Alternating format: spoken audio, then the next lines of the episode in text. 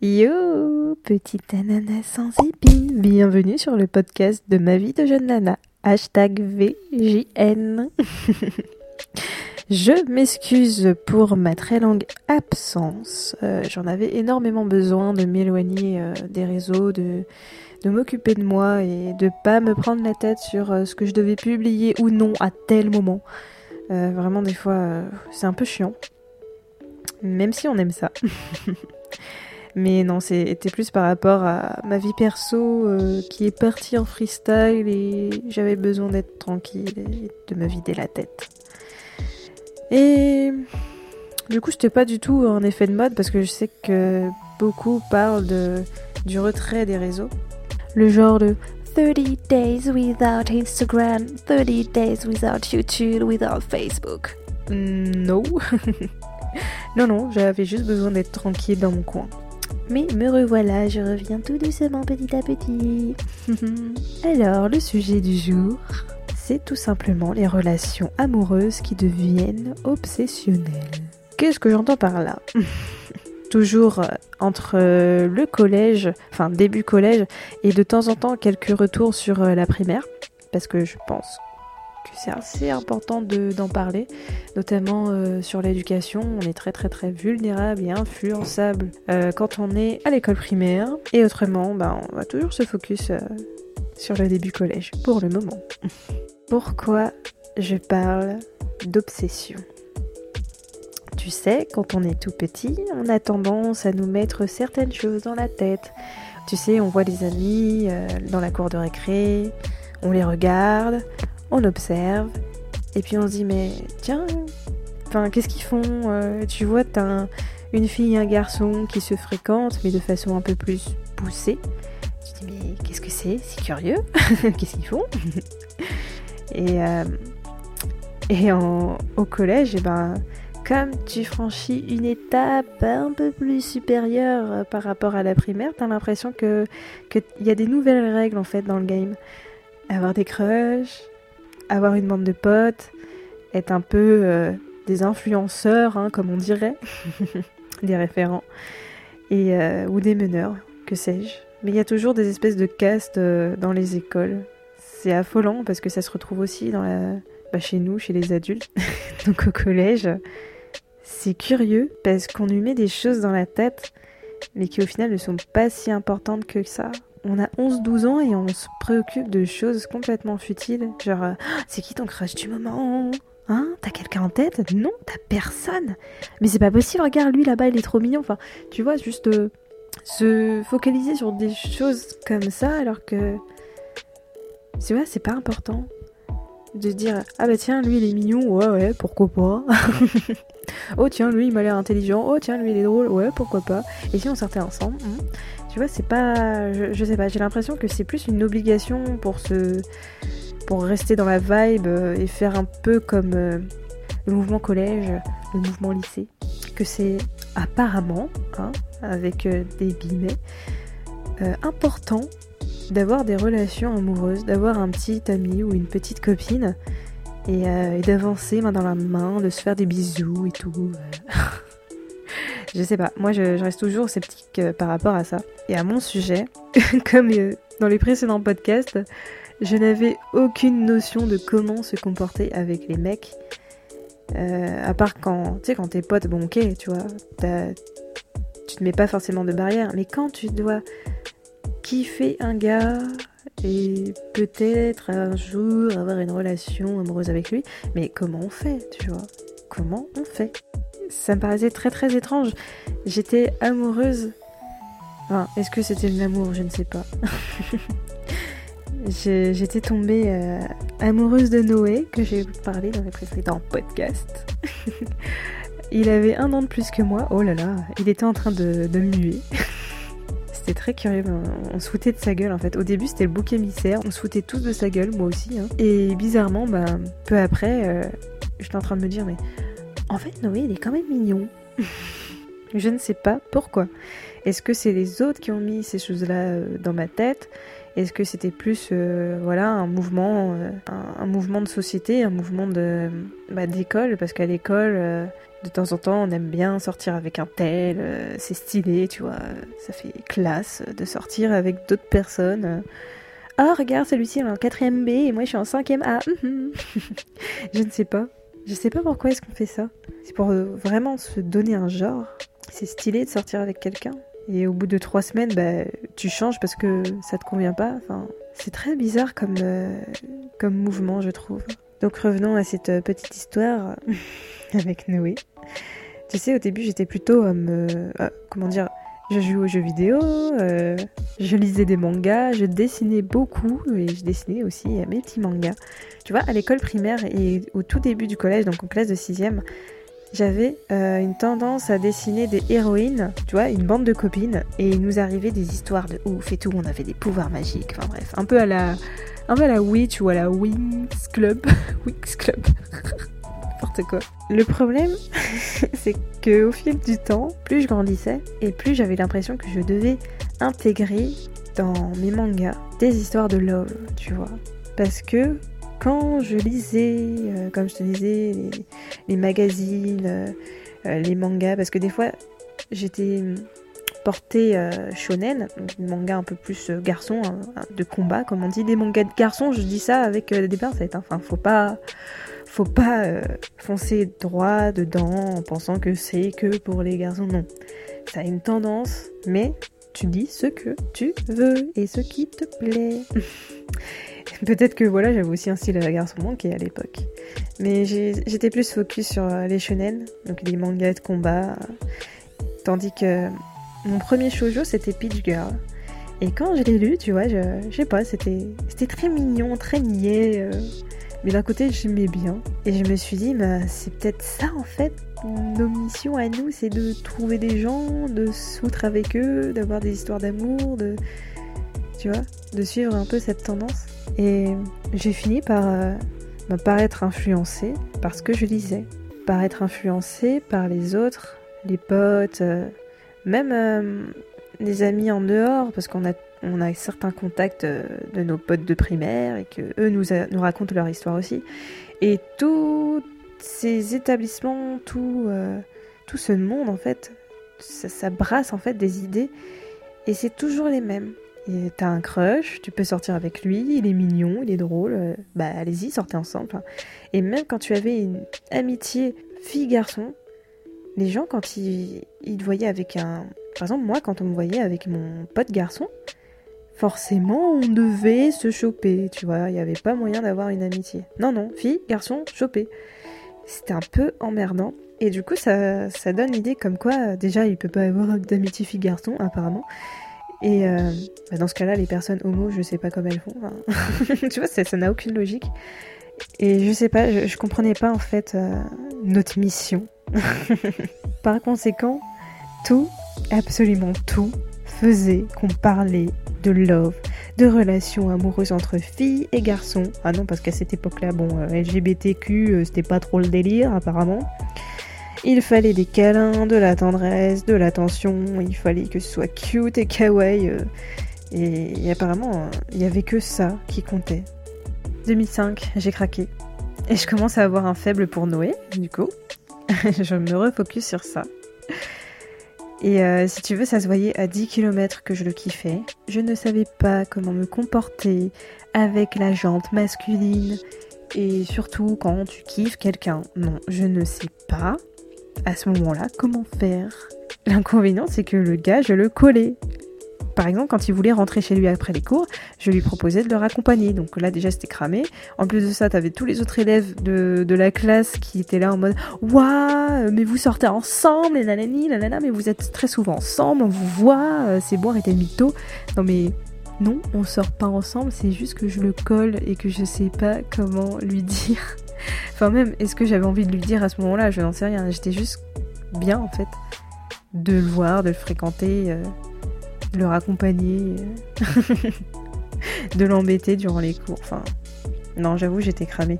Et, et juste euh, parce qu'on nous dit d'avoir des crushs, enfin, plutôt on nous sous-entend que c'est cool d'avoir un crush, d'avoir un petit ami. Sauf que si tu n'as pas de cours là-dessus, d'éducation là-dessus, comment tu veux te comporter de façon bien? C'est pour ça que je dis que c'est devenu de l'obsession, c'est devenu de n'importe quoi à la, fin. Euh, le type, si tu veux, il a changé d'établissement euh, l'année suivante. Et de temps en temps, bah, je lui ai envoyé des lettres, parce que j'avais pas gardé contact avec. Euh, juste avant qu'il parte, je lui avais déclaré mes sentiments de façon maladroite. Et il a fait comme si de rien n'était. Et ensuite, quand il a bougé, donc j'essayais de garder contact par courrier, mais euh, j'avais jamais de retour. Donc à ce moment-là, j'étais forcée de comprendre, tu vois. Mais non, je j'étais obstinée à l'idée que euh, il fallait absolument qu'on se parle, qu'on en discute. Et je suis restée deux ans comme ça, hein, à envoyer de temps en temps des lettres, à, me dire non non c'est bon, il faut que je l'oublie, je l'aime plus de toute façon, il m'aime pas, ça se voit. Et, et j'ai pas, j'étais obstinée.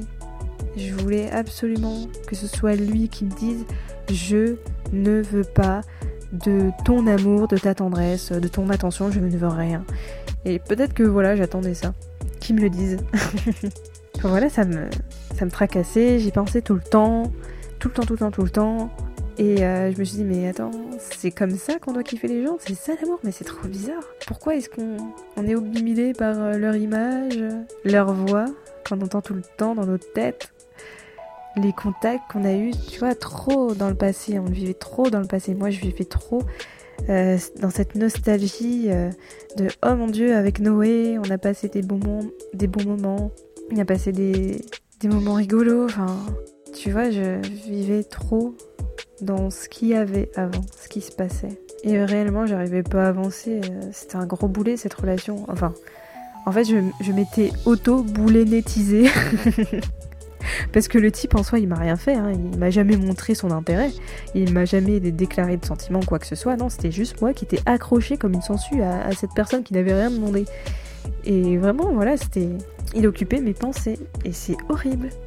Au final, euh, ouais, de par lettres, euh, dans certaines, j'avais demandé de se déplacer et de venir euh, pour qu'on puisse discuter. Bon, il est jamais venu et heureusement. Sinon, je sais même pas ce que, ce que je lui aurais dit au final. Et, peut-être que ça m'aurait même donné espoir. Donc c'est quand même bien qu'il ne soit jamais venu. J'ai juste l'impression que, je me suis fourvoyée de malade. Ouais, j'ai trébuché. C'était du gros n'importe quoi. J'ai essayé de kiffer quelqu'un, mais comme je n'avais pas les codes, enfin les bons codes, parce qu'on nous donne des, des bribes de choses, mais final qui sont fausses, et ben je me suis vautrée. Et j'ai l'impression que si tu ne kiffes pas quelqu'un, bah t'es nul, tu vois. Si tu kiffes pas quelqu'un, c'est quelque chose de mal que apparemment tu n'avances pas dans ta propre vie si tu kiffes pas quelqu'un. C'est bizarre quand même comme, euh, comme façon de penser. Euh. et même dans, au sein même de notre société, tu remarqueras que quand tu dis que tu es célibataire, première réaction, non mais sérieux, quelqu'un comme toi, tu es belle, tu es intelligente, tu es drôle, ma chérie, tu es magnifique quand même. Comment ça se fait que tu, que tu n'es personne dans ta vie? Tu vois ce que je veux dire? On a l'impression que c'est péché de ne pas avoir quelqu'un. On a l'impression que c'est péché d'être célibataire et de dire haut et fort, je n'ai pas besoin de quelqu'un pour le moment dans ma vie. Voilà Et quand bien même, même si tu ressens l'envie d'avoir quelqu'un mais que tu ne trouves pas, ce n'est pas grave, tu vois. Même si tu dis aux gens, oh bah écoute, euh, en ce moment euh, j'ai un peu du mal avec les rencontres, même si c'est vrai que j'aimerais bien, nanani, nanana. Quand bien même, enfin, au final c'est ta vie et les gens n'ont pas à te marteler d'idées de, ah mais c'est dommage, mais quelqu'un comme toi, mais c'est pas possible. Enfin, les gens, hein, s'il vous plaît, arrêtez, tu vois. Arrêtez avec ça, laissez les gens vivre. C'est pas de cette manière-là, personnellement, que j'ai envie euh, d'être encouragée. J'ai, puis même, j'ai pas forcément envie qu'on m'encourage. Je vais faire ma pain bêche. je sais que j'ai le potentiel de trouver quelqu'un de bien pour moi, qui me correspondrait, enfin bref. Parce que oui, quand tu es tout jeune, et encore quand j'étais oui, quand j'étais ado, j'avais tendance à me dire que c'était impossible, que jamais je ne trouverais quelqu'un, que euh, de toute façon les mecs ils me voient comme euh, une gamine. Et même jusqu'à maintenant, des fois je me le dis, hein, tu vois, comme quoi c'est resté. Comme quoi, voilà, euh, j'ai des comportements un peu de gamine. Des fois je fais ah ma kawaii et tout, ma petite nana mignonne. Dans certaines de mes relations, je suis tombée sur des mecs qui me disaient que j'étais puérile ou encore trop une enfant Et pourtant, j'étais adulte à ce moment-là.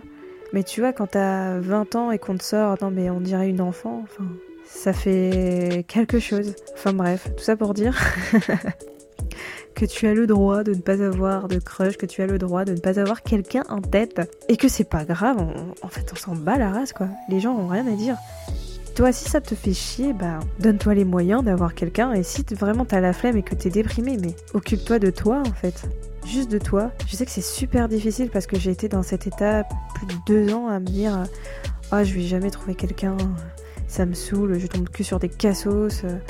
On me prend tout le temps pour une gamine, euh, ou sinon, euh, bah, on va me voir parce que je suis jolie, on va juste vouloir coucher derrière, tu vois.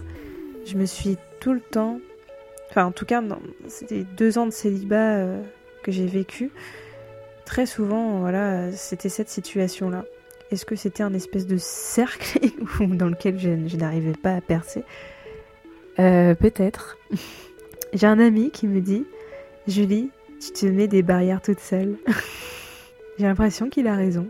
J'essaye de penser autrement. J'essaye de, de sortir de cette bulle. Mais c'est très difficile.